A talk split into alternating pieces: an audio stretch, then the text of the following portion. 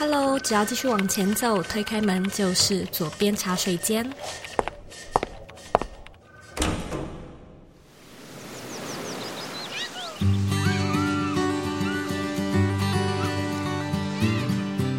你现在在收听的是《左边茶水间》第两百四十七集。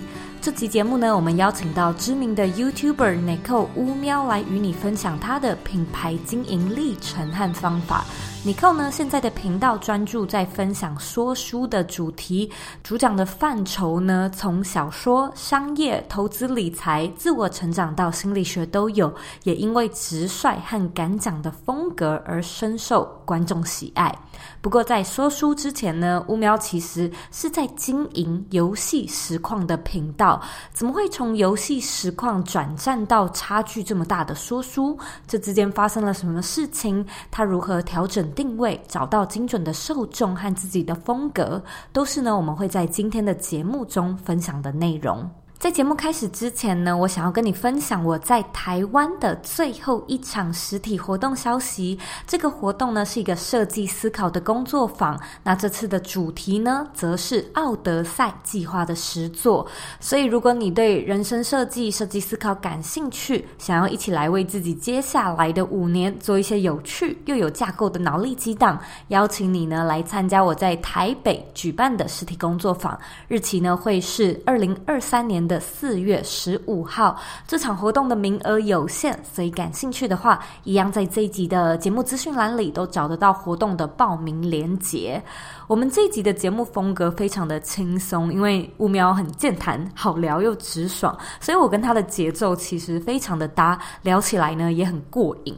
如果说呢，你曾经遇过流量绑架、粉丝绑架，或者呢受众定位的问题，我相信呢，你一定能够在今天的节目中获得意想不到的收获。而虽然这一集的节目比较偏闲聊，可是乌喵还是分享了很多我自己认为非常扎实值的干货，包含他自己下标题的方式、自己理财的规划跟各种的口袋书单，你一定会觉得很受用。也别忘了把这一集的节目呢分享给身边你觉得会感兴趣的朋友。准备好了吗？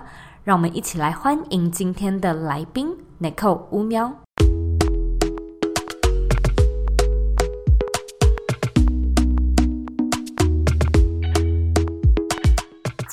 来宾呢，很荣幸邀请到的是 Nicole 乌喵。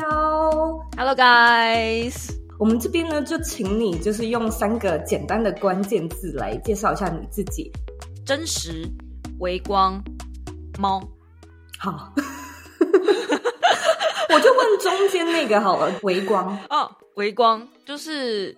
很小很小的蜡烛的光芒，嗯，我自己心里面想成为的，我很喜欢的一句话是“平贴水面飞行”，然后不要掉到水底下去。我觉得这是我的生活之道。然后“微光”这个词也是我希望成为我粉丝心中的一个很重要的形象。就我不想成为那种火火热热的大手，我不想走在路上随随便便都被人家认出来。可是我又想要成为大家心中偶尔会掠过一道影子的那样子的存在。就哦、呃，看到一个什么，或是发生一个什么，就想说，哎，这个 Nicole 好像有讲过。就我想要成为一个这样子的存在，我不想要成为太火热的人物，所以我我微光是我的目标。对，太红的时候我就会消失一阵子。发现最近就是哎，粉丝人数开始涨得有点凶啊，那最近就不用更新了。哦，哎，这算是一个反其道而行的经营方式啊，我太喜欢了。因为嗯，我自己这个节目在分享怎么样去经营或怎么样去设计你的理想生活嘛。可是每一个人的理想生活都不太一样。嗯、那大众啊，可能就会觉得哦，我很希望就是早点财富自由，然后希望可以透过自媒体让自己的被动收入提高。那在经营的这段过程中呢，就会非常非常的拼命，然后非常的努力这样子。嗯，可是我觉得你的这个案例算很特别的，就是说在经营的过程中还不忘你的初衷，就是可能微光的这个人生的哲理，就是一个你秉持的理念。不然的话，就是我近期的观察，我觉得很多人会有一种现象是变成所谓热情的奴隶、理想生活的奴隶的感觉。所以我觉得这一点你算是坚持得很好哎、可是我有一直在维持我自己的理想生活的那个水面哦，所以我也不敢说我自己没有为了这样子的生活付出什么代价，嗯、一定是有的啦。但是我觉得我能够把水平线抓得很好，这件事情我是蛮骄傲的。我们来聊聊第一个，你刚才说到的关键字是真实嘛？那我觉得这个完全就贯穿了你 YouTube 频道的风格。然后那时候，嗯，我的助理就跟我提案说，有没有听过 Neko 乌喵？然后他就丢了三个你的影片给我。然后第一个就是你在吐槽、嗯、呃毒鸡汤的书，哎呀那一只。第二个是你在讲一本书，我现在实在有点不好意思念出来，但是书名呢就是在说。性生活就是老公的阴茎插不进来 的这本书，啊、是你在说这本书，啊、然后我就看了两个，对对对，我就想说，好，我们来仿仿看。那两支影片是说书这个分类里面流量比较高的，那个毒鸡汤的那一本呢、啊，那一本真的是爆红的匪夷所思，因为我真的觉得我只是把我看了那本书的想法讲出来而已。从那一本书之后，奠定了很多人对于我的印象，就是哦，很敢讲。我觉得也蛮有趣的是，我的确看了 那一集的节目，然后就觉得、嗯、哦，这个女生很勇敢，就像你说的，大家会觉得你很敢讲。那可能那一支影片拍了，然后蛮多人观看之后，你后续你说是变得比较收敛吗？还是你觉得 OK 继续就是这个就成为我自己的一个比较真实、比较辛辣的风格？然后你怎么样去决定你要走哪一条路线，或者去中间呢？以前我看烂书就会骂，我并不是从那本书开始才骂的。我以前骂书也骂得很凶，嗯、我甚至还骂过陶晶莹写的那本小说，那本小说写的之烂的。嗯、那因为我以前是上班族，然后边做自媒体，所以我以前看书有时间限制，然后也有出片的压力，因为我强迫我自己每个礼拜一定要有一支片。那以前我是网页工程师，就是前端的工程师，所以我其实。上班的时间很紧，那在这样子的状态下呢，如果那个礼拜又让我看到一本不是很好看的书，我势必口气一定会很差。所以我以前比较不会有那种作者花了很长的一段时间写出来，我这样子做可能会害他卖不好或怎么样这样子的观念。然后我以前也不会有那种哦，我花了很多的时间写一个脚本，然后花了很多的时间剪一支影片，那最后呈现出来的是一个女生看了一本很烂的书，然后在网络上就一直骂，让大家回避这本书。所以我现在因为比较有这种时间成本的概念了，所以我觉得我不需要再把多过于的时间跟焦点跟目光浪费在那种不值得浪费的时间。就是那些书根本不值得我们去曝光。如果我今天真的看到一本很烂很烂的东西，我不需要花一整个礼拜，甚至我还要找人帮我要润我的那个剪辑的影片，嗯、那都是成本。所以我就觉得不需要。如果我今天真的看到一本很烂的书，我就在粉丝团，然后在我的 Discord，然后在我的 IG，甚至写一篇贴文，然后告诉大家说这边有雷，请回避、嗯、就好了。呃，如果你们真的是想要看那种很有料的。就是很真实的，但用力在骂人的东西的话，追我的 podcast，因为我 podcast 完全不剪辑，我就录完直接上。尤其现在可能全职开始做，等于说你有更多时间看书啊，真的能够被你选成做成影片的，绝对是要某方面来说精彩，或者是出版社有给稿费。我我就很老实讲，出版社如果今天就是给我一个稿费，说 Nico 这本可不可以帮我们推荐一下，然后我就好，没问题。所以你之前做过游戏的实况主，那嗯，你后来是怎么样，就是转型到说书？你那时候在选的时候，有考虑过做其他的主题吗？嗯，其实我那时候在做游戏实况组的时候，我就兼着做说书了。然后那个时候做游戏实况组的时候，我最一开始的想法超天真，那个时候还没有 TA 的概念。那我心里面的想法是，因为我那时候很喜欢看游戏实况，那只要是游戏实况主推荐的东西，基本上。我都会去试试看，然后我都会去把玩看看，嗯、所以我就心里面想说，那如果我今天成为了一个游戏实况主，那我能够影响的是一些比较年纪小的小朋友们，有没有可能我就让年纪小的小朋友们去喜欢看书呢？就是他喜欢玩游戏，哦、然后因为我喜欢看书，嗯、他也跟着我一起来看书呢？哎，结果事实证明这是不可能的，这中间的转换率实在是低到太吓人，这样。因为后来我去转做电商，就开始学会转换率这件事情。这个转换率之低啊！但是有很好的初衷啦。哎，对啦，是一个好的初衷。而且我后来还发现，如果这个小朋友他是喜欢玩游戏的，呃，我不能说百分之百全部，但是。呃，年纪比较小的小朋友，他想玩游戏，他不会因为说玩游戏，然后又有多余时间看书。那个时候还蛮流行，年纪小的小朋友会去呃 YouTube 频道下面催影片。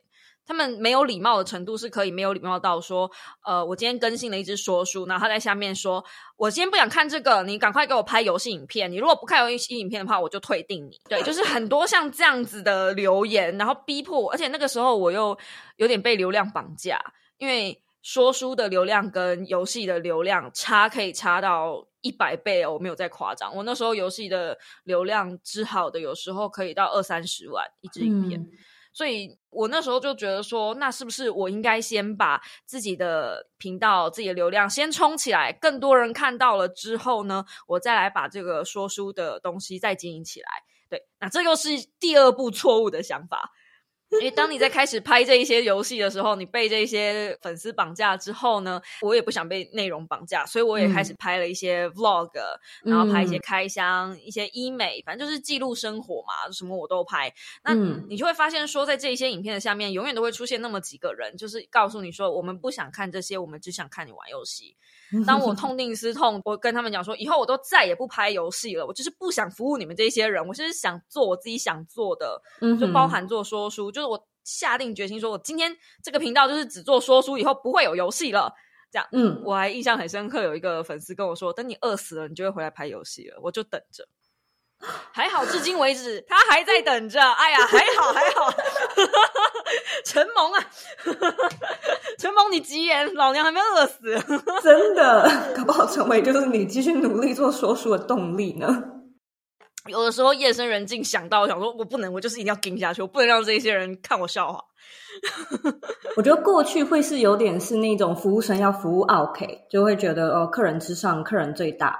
然后后来我们就是现在生活在自媒体的时代嘛，好像也有一模一样的形式，所以我觉得无论如何，就是这类型的人真的是不会消失，就是他是一直存在的。所以我们要怎么样，就是划清那个界限，设定那个 boundary，反而是就是 掌握在我们自己的手里。可是真的很难诶、欸，有的时候会迷失啊。有时候做做自媒体最大的问题就是，你会想要呃问大家说，我现在接下来该经营什么？你们想看什么？有时候迷失也会去问大家这种问题，我自己都会。对，所以我觉得这是一个很难抓的分界线，因为毕竟大家还是要想去试一下，说你们到底想看什么。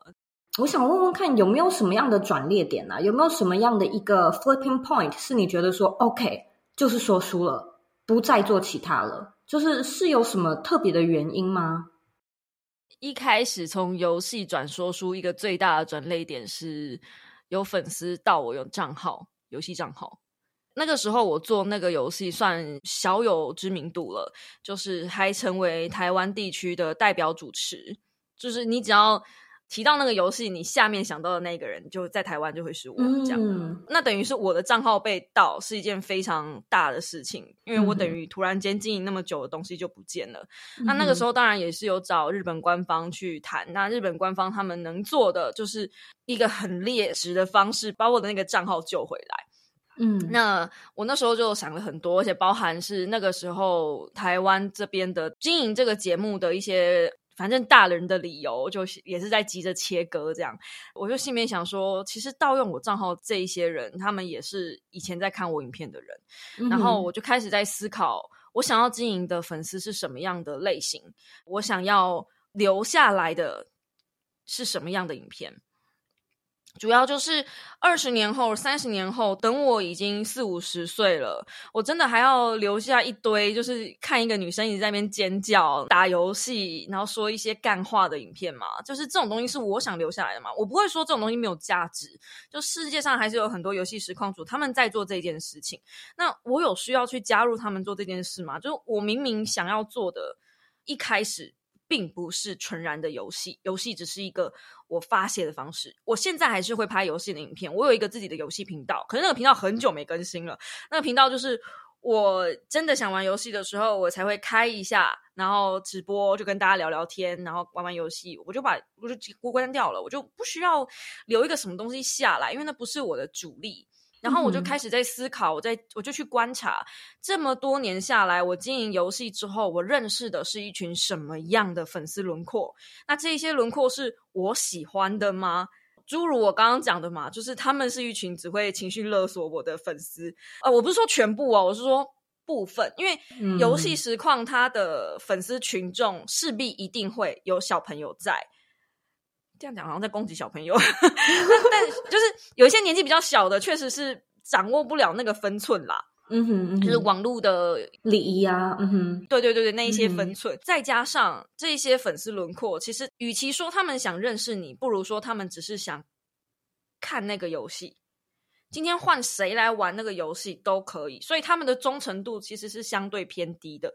当然，里面也有一辈子跟我上来的，就我现在这一些铁粉里面，我有很多是那种我从玩那个游戏之前，甚至是那个游戏之前我就认识，就是从游戏频道一直以来跟着我的，已经跟十几年的，也也有这种铁粉，但是就相对少数。后来我做说书之后，我发现我认识的人是。这些朋友，这些粉丝，我我其实不会把他们当粉丝，我都说他们是我的小猫，因为我是把他们当真心的朋友。嗯、我今天就是有什么实话，我可以跟在这一些人面前很坦荡的说，然后我也不需要在他们面前各种掩饰，甚至有一些时候，我可以跟他们讲，我甚至不能跟我老公讲的东西，就是这么 close。那我觉得我跟其他在做说书的知识型的 KOL 又有一个不太一样的地方，是我相对更接地气。嗯哼，我一直都不觉得我是那种站在讲台上，然后跟大家在就是教这本书里面的结构啊，巴拉巴拉巴拉。我觉得我比较像是跟大家一起坐在底下，然后坐在咖啡厅里面。我一直在想象，我每次在做说书的时候，我都在想象说，我比较想要那种大家一起坐在咖啡厅，然后我们大家来准备点小点心，拿一杯咖啡，然后我们来聊这本书。嗯，我比较想要的是那种感觉。所以当我的游戏。账号被偷了之后，我就很确定，我这辈子不可能再回去当游戏实况主了。嗯、就算我真的去开游戏的频道，嗯、也不会是我的主力了，因为那不是我想要经营的呃一群粉丝轮廓。哎，你知道最近就是我的好朋友好叶，呃，我知道他频道被偷，然后他也就是有在说发生了这个一件事情，他开始很认真的思考说。是不是这是一个上天的一个暗示，就说你要多休息，还是说不要做了？就是这、就是一个启示。我觉得这个可能是现代版的那种自媒体人的身体出状况。就是以前如果你是那种 nine to five，然后你有一天病倒了，你就会开始想说：对，我不要就是再把我的生命卖给我的公司。然后搞不好在我们这些自媒体人、个人品牌人的身上是，是如果真的有一天，就是也不能说不幸。但就的确，它是一个意外嘛，就是没有人想要这种事情的发生。但它好像回过头来算是一个转机，就是让你去做一个更深层的思考。像你刚才提到的一些点，我觉得超棒的，就是你开始思考说你想要留下什么，以及你想要就是。观众的样貌啊，观众的设定是哪样的一群人？我觉得这些其实就是品牌定位，就是这些就是我们在做品牌的时候最一开始希望大家也不用说马上有答案，但是至少先想想，这样可以就是让你未来在做一些事情跟决定的时候比较轻松，因为你就是有一个有点像是指标吧，就是你永远都可以拿着这个小手册，然后去看说这件事情要不要做，然后打开小手册，OK，好像不太符合，那不要做。就有点是一个它的衡量的基准，但是在你身上，我相信那些内容创作啊、内容产制、剪影片，然后甚至到后面的可能粉丝的行销啊，或者是自己要怎么样维持整个互动率，都应该是后来慢慢摸索、慢慢学的，是吗？没有人教啊！我的剪辑师现在看我在剪影片的那个影片档，因为我会先大概处理到八十 percent 之后，我再给他让他做最后收尾。然后他每次看我的那些字卡特效啊，嗯、他就说：“我真的没有想过有人可以这样子用、欸。”哎，就是因为不是科班出身，对他来说，他会去比如说一些做一些特效，然后硬把它弄出来。哦，以前我跟啾啾鞋在聊的时候，因为我们两个人都算是不是科班，然后自己硬剪辑的那种人。我有时候会问他说：“哎，你这个特效怎么弄的？你的动画怎么弄的？”他就说：“就是土法炼钢，一张一张图去改，挪一点挪一点，然后一格一格去弄.把自己当成动画师这样。”我想说：“哇，难怪你的动画没几格，因为那个真的是那个真的是要很多的心力。动画对对对对对，逐格动画。那有的时候个性使然吧，就觉得那是自己的作品，所以一定要这样毛起来搞。所以我自己也会就是。”土法炼钢的方式。那我如果是为了想要我自己想要的画面，没办法的话，我也会想说，那我能做到什么？我手上现在有什么资源？我可以怎么样去尽可能的贴近我想要的那个画面，而且不打到我是没有办法放过自己的。嗯、我觉得除了在影片剪辑上面，你对于内文案啦，可以说是文案，就是包含你写脚本跟你下标题的方式，我都觉得算是很很精准。就是说，好像真的有 蛮对位的。对啊，我还蛮喜欢，就是你下一些 YouTube 标题的方式。就是你这个也有自己去摸索一下去学吗？还是你很靠感觉？靠感觉耶，因为我觉得我下标题下得很烂呢，我觉得可以再那更农场一点。我好想学农场标题，但是我怎么下都没有办法下的很农场。因为标题真的很重要，你知道，我那一天看到，我忘了谁讲，就是已经有人在讲说，标题跟封面已经远大于内容了。然后我看到这句话的时候，我心多寒呐！你知道，老娘花了多少时间在那边磕三千、五千、六千，甚至快破万的字，快破万的脚本，然后你现在跟我说那一行标题跟那个缩图比较重要，我觉得我迟早有一天会被这个时代的洪流淘汰，就是大家就且看且走。那且珍惜，这样那真的好的内容创作者，默默的真的都会被这一些农场标题跟慢慢的会被淘汰掉。我是认真觉得劣币会逐良币，但是我觉得，就是我觉得现在呃受众开始有点分化，也就是说会有一群观众他是很排斥农场的。然后他一看到那种的形式，可能就是哇，什么什么惊呆了，原来他就是使用这个 什么这种类型的，就是他可能一看就会觉得哦，好反感哦。那我觉得你好像是那种没有到那那么边界，就是那么那么洒狗血的形式，但是又我觉得应该是用字遣词犀利吧，到位啊，到位。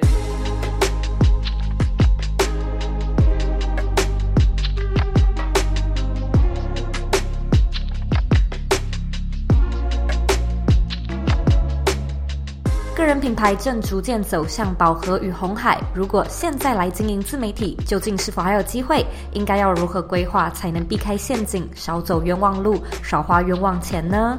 你需要的是精准的成长攻略。更简单的来说，你需要的是一张教你如何从零打造具有变现能力的个人品牌地图。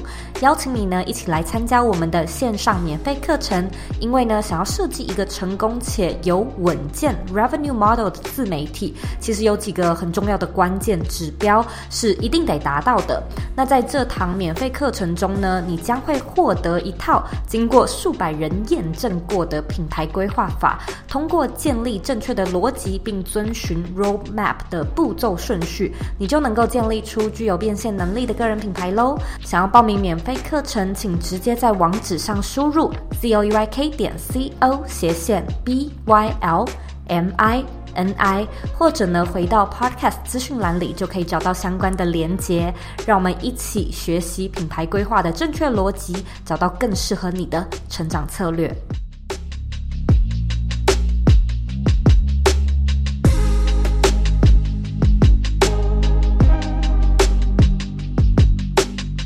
一下我怎么想标题的，好了，因为每次在下标题的时候，我都是已经影片上传了，我封面也做了，就是那个当下我才在想标题的。嗯、那这个标题通常我会怎么下呢？因为我在想标题是给搜寻引擎看的，其实人是看缩图。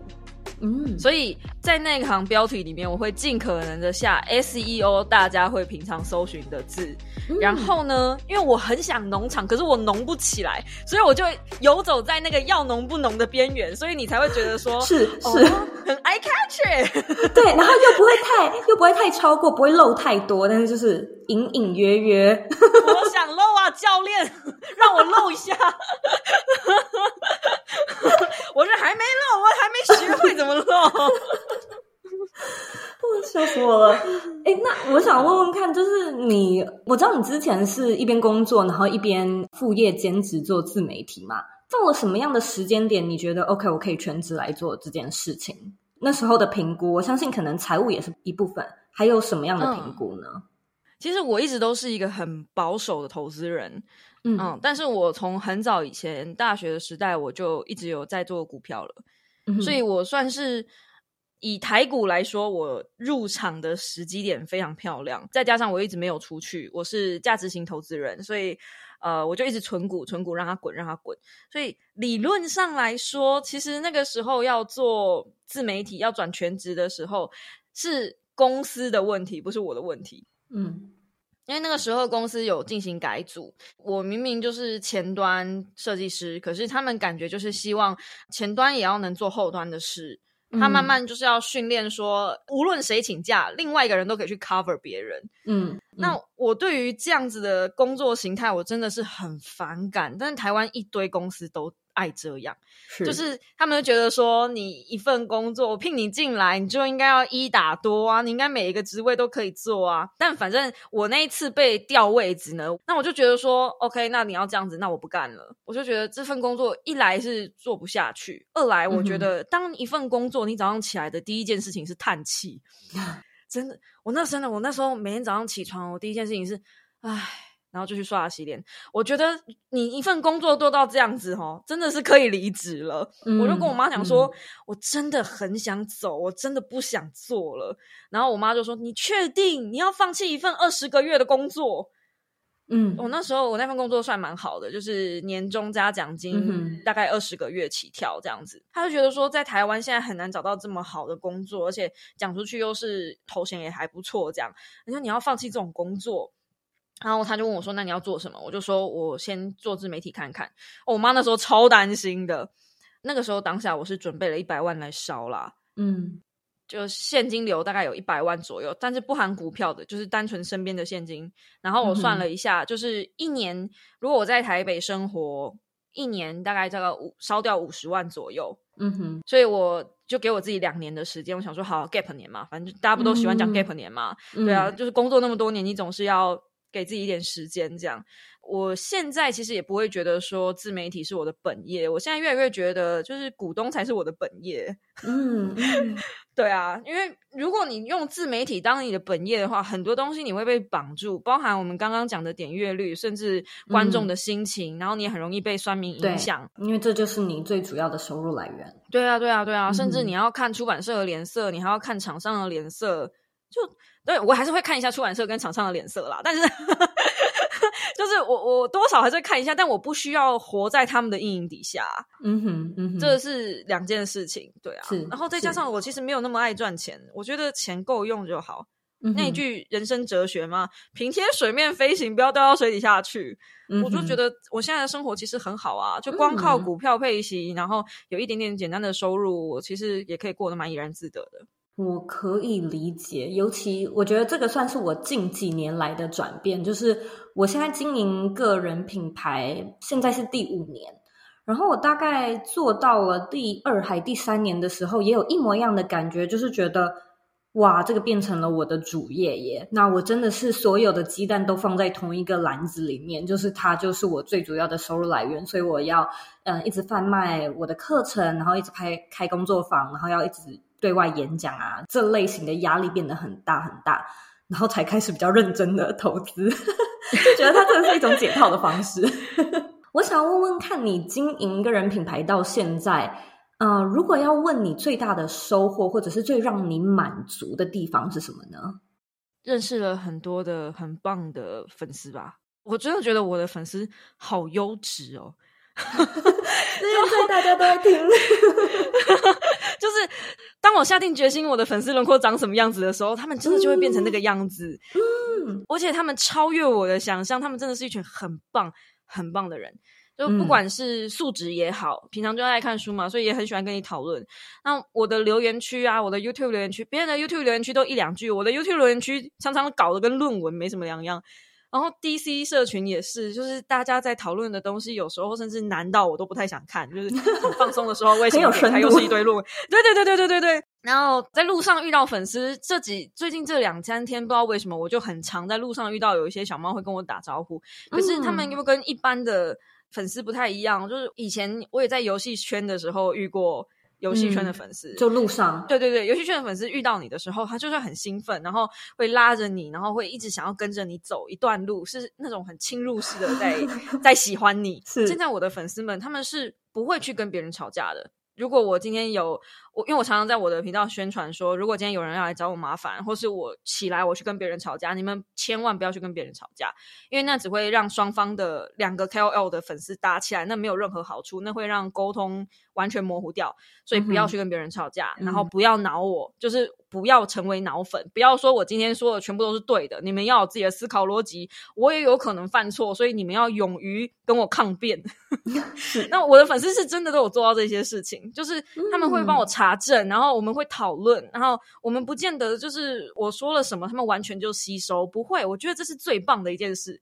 啊，不过最近开始在团购，我发现这件事情也不太健康。就我发现其他 KOL 都把他自己的粉丝养脑粉，所 以他们推什么就很简单哦。我在那边团购推那些东西，他们就不见得会买账。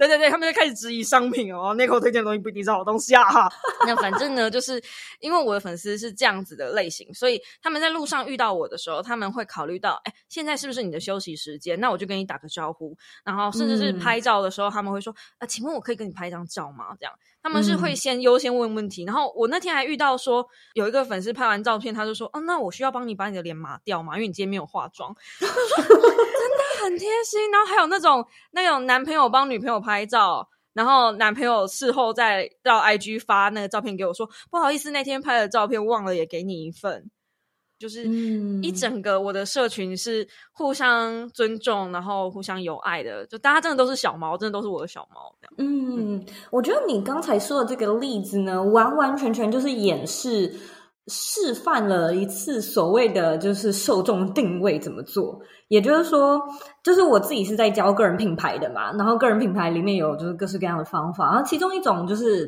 定位的方式叫做 ICA 定位法，然后我觉得。你刚才说到一个很棒的重点，就是很多人可能会觉得说，嗯、我如果开出这样的条件，就是我的观众想要这样，又想要这样，想要素质高，想要他又有礼貌，想要他就是又有媒体试读的能力等等之类的，就是这样的人到底存不存在呢？就有的时候会想 太多，就会觉得自己开的条件会不会太多了，有点像是在选对象一样。嗯、可是你又说，其实很多人他是超乎你的想象，甚至会觉得哇，没想到就是我的观众素质这么好，就是超越比我想的还要更好这样子。所以我觉得真的就是你在定位的时候，嗯、你在选对象的时候，不用怕，不用怕跟宇宙下订单，尽量的开就好了。就是很多时候它就是一个。打开一扇门，开启那个契机，然后在里面会有各式各样超乎你想象的潜力潜能。嗯，我觉得这件事情真的蛮好的。嗯嗯嗯，我觉得与其说是我找到他们，不如说是诶，一开始他们当然素质也不错，然后他们也愿意教。嗯，因为我一直觉得，你担任 KOL 这三个字，你好歹你也是有背负一部分的教育责任，至少我是这么自诩的啦。嗯，嗯，所以。教育粉丝是一件很重要的事情。如果说你今天你希望你的粉丝是有媒体识别，那你就要自己也有那个识别能力，然后以身作则，告诉他们说这件事情要怎么做。我觉得我常常是这样，我看书不是只有看书而已，嗯、我会把书上的东西用在自己身上。如果发了我够久的小猫，他们会知道说我一路走来是怎么跌跌撞撞，我从不会化妆到现在会化妆，然后我从。忧郁症的那个一滩烂泥上爬上来，到现在会跟大家说说笑笑那个开开心心的样子，这些东西都是我完整呈现在荧幕前面，我不演不不装。我就直接摊在面前给你看。如果我状态不好的时候，所有人都看得出来我状态不好。可是与此同时，他们也看得出来，再隔一个礼拜，哎，那个状态就好了。为什么？哎，因为我告诉你们说，哦，因为我看了这张这本书，这书上写了什么，然后我真的照着做。嗯，怎么讲呢？想要什么样的粉丝，自己就先成为什么样的人，然后你就会吸引了相同类型的人来跟你相聚。讲得太好了，你读了这么多这么多本书啊。有没有一两本，就是几本，是你真的觉得我太喜欢了，这个可以称得上是我的最爱的呢？就是甚至可以说是改变你人生的。这个问题每一年都有人问我，然后每一年我的答案都不太一样。嗯，那今年好了，今年的版本，好好，今年到目前为止好不好？呃，我目前看到我可以推荐国中到大学生这一段时间呢，如果你是这段时间的人的话，我推荐你看癞蛤蟆先生看心理师，嗯，因为那是我看过最基础、最基础的一本心理学的书籍，然后它是用童书的方式写的。所以这一段时间的人呢，因为我想他还在学习生涯里面，所以可能不太有那么多的心思去看书。那如果童书体是一个比较好吸收的方式，也许压力也不会那么大。就看看赛口赛赢的之后，你还可以来看看一些童书，这样放松压力。对，那大学到社会新鲜人呢，我推荐《别做热爱的事，要做真实的自己》这本书。嗯，嗯，这个也在我的书单上。哦，真的吗？这本书非常棒。这本书是一个 TED 的一个讲师他写的。然后我自己觉得，他对于工作这件事情的定义，就是像我们现在在聊的，工作如果一起来，就是你第一件事情是叹气，那你真的是可以重新思考工作对你的生活意义是什么。对，所以它里面讲别做热爱的事情，要做真实的自己。其实某种程度上，也是所有自媒体的通病。我们太容易把兴趣变成工作，以至于我们了没有了兴趣，也没有了生活。点头如捣蒜。对，最后只加工作，是不是？是不是？我说做自媒体的，只要听到这段话，就一定每个人说、嗯、对呀、啊，这样不行，不能没有生活。所以大学到社会新鲜人这一段，因为是大家正在摸索工作跟自己的边界的时候，所以我会觉得这一段时间你看这个书挺好的，在你还没跟社会妥协之前，你还可以有一点梦想。好，然后。呃，如果你是最近想要投资理财，因为我猜左边茶水间的听众们可能会比较想要有一些投资理财的东西，知道？嗯、对，那我最近看到一本最棒的投资理财书呢，是最美好也最残酷的翻身时代。嗯。哦，然后还有另外一本我也蛮推的，叫做《我们的未来》。那前面这一本它就真的是比较偏向理财观念书，因为确实嘛，现在牛市啊、呃，熊市熊，那、嗯、大家就是觉得说好像大环境不好，通膨什么的，嗯、所以我觉得呃，最美好也最残酷的翻身时代是一本。给你安心定神的书籍，对，你在即便在这种这种乱世底下，你还是可以 找到一个安身立命的地方。那我们的未来呢？它其实是在思考，你有需要去跟资本主义妥协吗？怎么样才能达到共好这件事？因为大家都好像汲汲营营的在争取资源，在这个底下，如果说我们每个人都想要多拿一点，其实大家会共输。所以，我们的未来其实是在追求一个更好的思考方式啊。那本书我也蛮推荐的。最后再推荐两本，一本是心理励志，然后心理励志这个分类呢，我推荐的是《羞辱创伤》，是周木之老师最新的一本书。那、嗯、我基本上周木之老师脑粉，所以，但是确实也是周牧之老师他能够点出很多那种原生家庭的问题。那我觉得修路创伤是所有。原生家庭啊，婆媳问题呀、啊，什么的，它这是根源，根源中的根源。所以你只要先能把这个根先治好，也许你有一天你的叶子就会长得漂亮。OK，那哼，然后小说一定要推一本，因为我真的很喜欢看小说。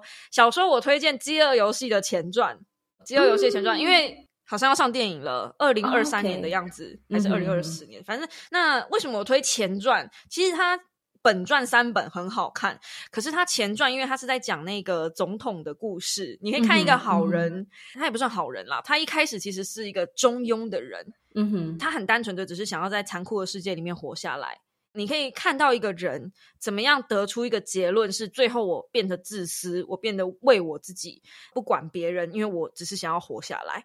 你可以发现，在这一套书这一本书里面，其实大部分的人都不是坏人，他们只是为了自己好。但、嗯、为了自己好，嗯、真的错了吗？我那时候在看那本书的时候，我觉得很让我瑟瑟发抖的是，如果我今天是他，我会做出跟他一样的事。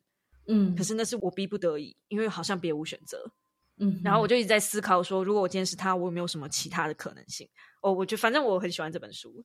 对，哇，你你一次我不晓得你一次竟然分享了这么多本书。我想说，原本你可能是要分享一本两本吧，结果你现在好像分享了五六本。没有，因为每个人需要的不一样嘛，每个人需要不一样吗？对对对，真的是果然是那个说书的，就是说书频道的说书人，就是脑子随时都有。那我们现在来到节目的尾声，我有两个最后的问题想要问你。第一个是，我很喜欢问每一个来宾说，你觉得自己有哪一个特质啊，或者是心态啊，或者是也可以说是信仰啊什么的都可以，就是它可以称得上是你的超能力，就是它不断的在你追梦的这条路上助你一臂之力。嗯，意志力吧，我觉得我意志力很惊人，当然体力也很惊人，但是有时候体力用完了，我就靠意志力撑着，所以我觉得我意志力很惊人。对，所以就是我的超能力，意志力可能是你对一件事情的坚持跟毅力吗？嗯，也可以算是这样，因为很多时候在这一条路上，我相信如果有经营过自媒体的人，一定会知道，它就是一个很孤独的过程，它没有人可以帮你，而且尤其是在初期的时候，没有人相信你。我跟我妈说我要靠说书这件事情过活的时候，全世界包括我妈都没有人相信我，他们大家都觉得我会饿死，甚至连当时我的粉丝都等着我饿死，所以。我认为意志力这件事情非常重要。意志力包含了你对你自己的信任，嗯、你对你自己的信心，包含了体力。你在夜深人静的时候，你兼两份工作，蜡烛三头烧了，你还是得呃依照时间把东西生出来。然后它可能是 no pay no show 的，可就是你花了很多时间，然后可能最初一开始点阅可能就只有几十几百。他的付出跟回馈在一开始是绝对不成正比的，在那个当下，如果没有意志力，是绝对撑不下来。尤其是你如果要想要经营的是呃相对比较冷门小众的主题的话，所以做自媒体，尤其是做成功的人，意志力一定都很惊人。今天呢，非常感谢 Nico，就是花时间来左边茶水间做分享。现在呢，我要来问你最后一个问题，我想要问问看你的理想生活是什么呢？哈，平天水面飞行，不掉到水里去啊！你觉得你现在在过着你的理想生活吗？嗯，是哦，嗯，现在是我最棒的时代，太棒了！就是非常喜欢听到这种很肯定、很简洁的答案。祝福你，我今天跟你聊得非常的愉快，希望之后回台湾有机会再见。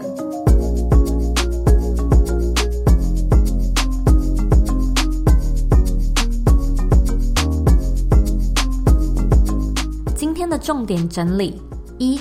Nicole 乌喵说自己过去呢是从实况主的这个主题开始做起，自己喜欢玩游戏，甚至呢还成为了台湾区的代表主持。因此呢，最一开始做的 YouTube 影片都是以游戏实况为主轴。然而，除了电动之外呢，他的另外一个热爱的兴趣就是看书。当他开始分享一些书籍的内容时，其实遭到许多粉丝的排斥跟反对。当初的他做游戏。记得流量高，说书的流量低，也曾经觉得说，诶，是不是应该先用流量高的内容把频道先冲起来？但后来发现呢，这是一个错误的做法，因为呢，用这样的方式，虽然你的频道流量是冲起来，追踪数是起来了，没有错，但是大家想看的还是游戏，而不是说书。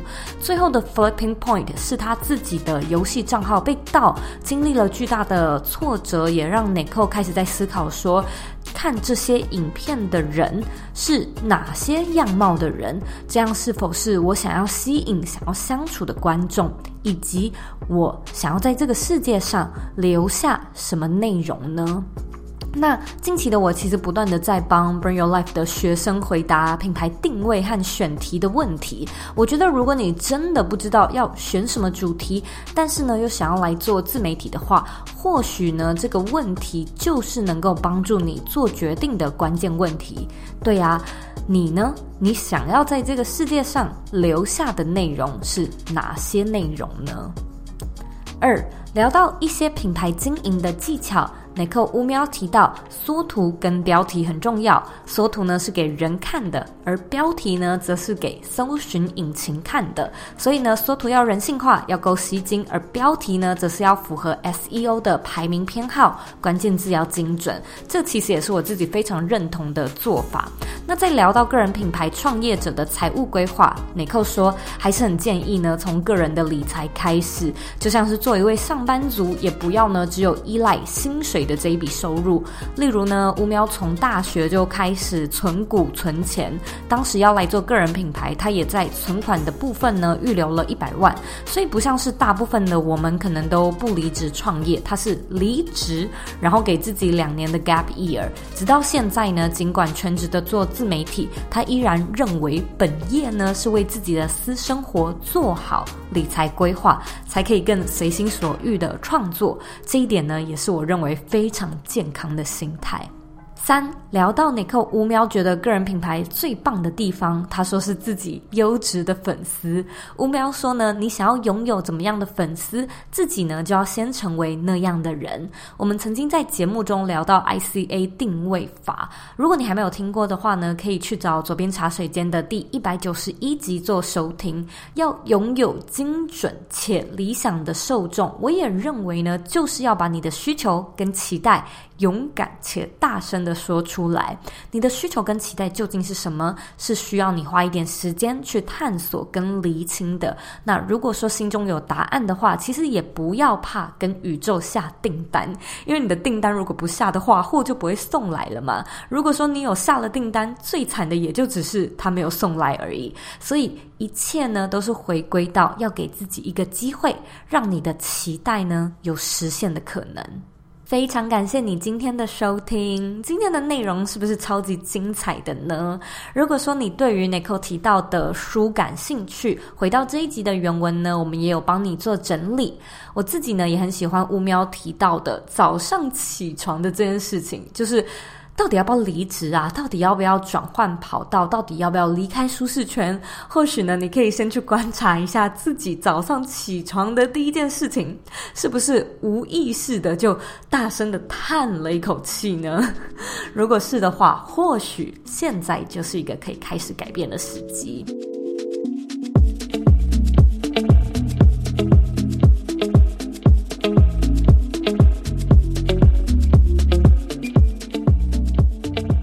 现在呢，我要来阅读我们今天的听众留言。今天的听众是茶小二 Peter，他在两年前留说不错的议题及可以学习不同领域的专业，不错的 Podcast 频道，给了五颗星。非常谢谢 Peter 的留言。如果说呢，你听完今天这一集的节目，觉得有带给你一些收获、一些启发的话呢，我也希望你可以像 Peter 一样，帮我呢到 Apple Podcast 上面打星评分。还有留言，在留言的时候呢，我希望你可以告诉我你现在正在收听的是哪一集，这样对我来说的帮助会非常的大，我也更好知道你比较喜欢收听哪样类型的节目。也别忘了按下订阅键，订阅这个节目，然后把它分享给身边你认为会有需要的人，或者是你认为很重要的人。我们现在呢，在脸书上面也有一个私密的社团，你只要搜寻“理想生活号”就可以找到我们，并且加入这个社团。假设还有其他问题的话呢，也欢迎你回到我的网站或者是 Instagram 上面找我。我的网站网址呢和 IG 的账号一样是 zoyk 点 co。你可以截图这集的节目，分享到你的 IG 限动上面，并且 tag 我，让我知道你有在收听，以及让我知道你听完这一集节目之后的想法。最后的最后呢，我知道你是非常忙碌的，我也知道呢，你可以选择去做很多很多其他的事情，但是呢，你却选择来收听这集的节目，而且还听到最后，我是真的非常非常的感谢你。现在呢，我也想要花一点时间跟你说，你是你人生的负责人，你有权利也有能力去过你真正热爱的人生，我们下次见喽。